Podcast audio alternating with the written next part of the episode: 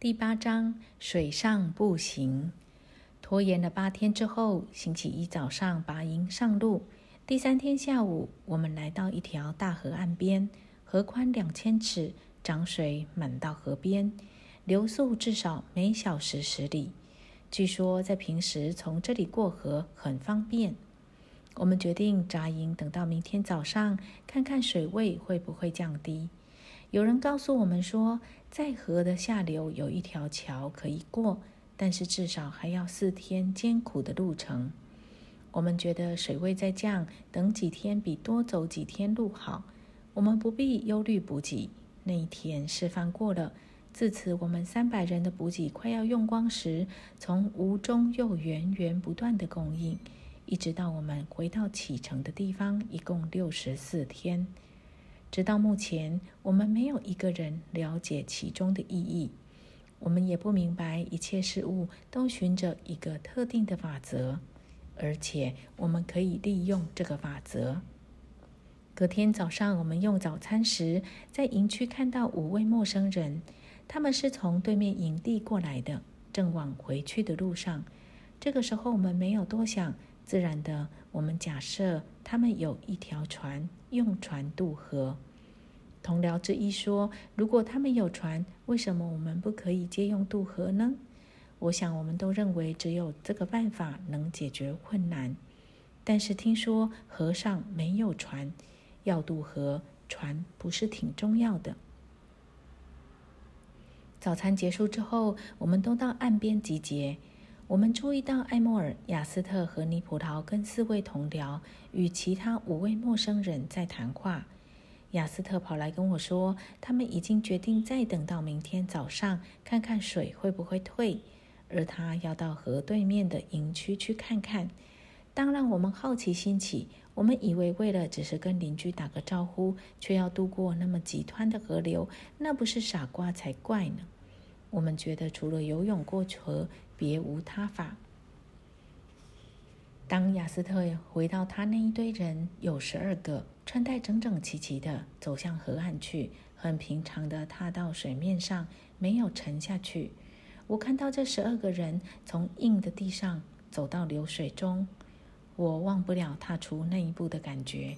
当然，我透不过气来，以为他们会掉到水底下，然后消失不见。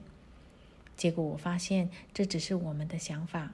那个时候，我想我们都透不过气来，直到他们走到水的中央去，非常惊奇地看着这十二个人平静地走过水面，未觉得有丝毫不便之处，连拖鞋的鞋跟都没有沉到水下。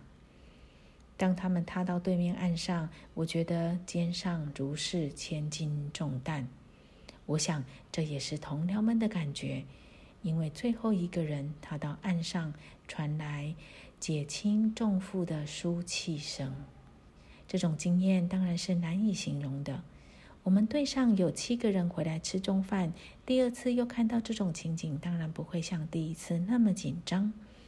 当气味安然上岸之后，我们每个人才又呼吸顺畅。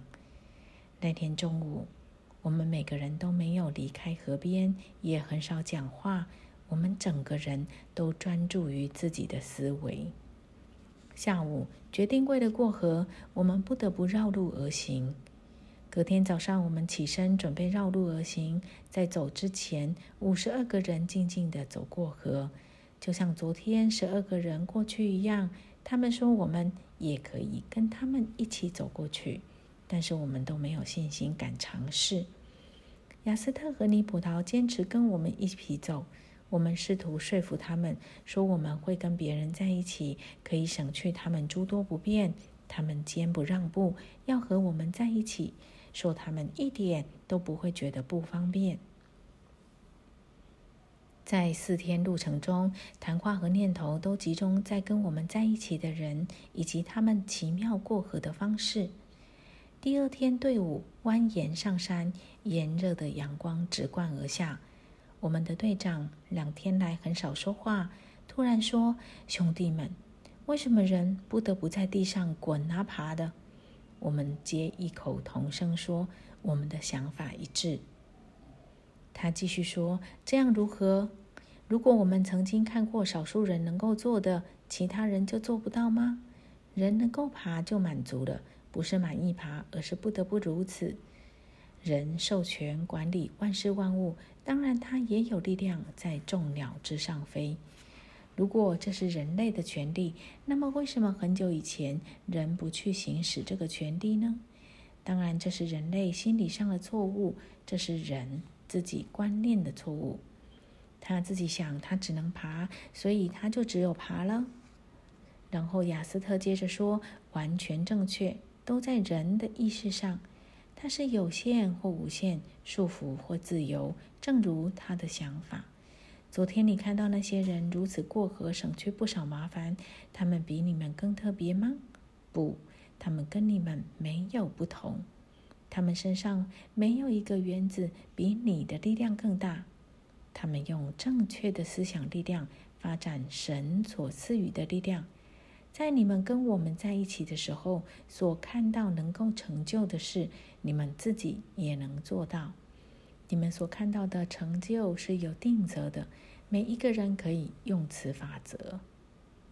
谈话到此结束，我们继续往前与走过河的五十二个人汇合，然后到达目的地。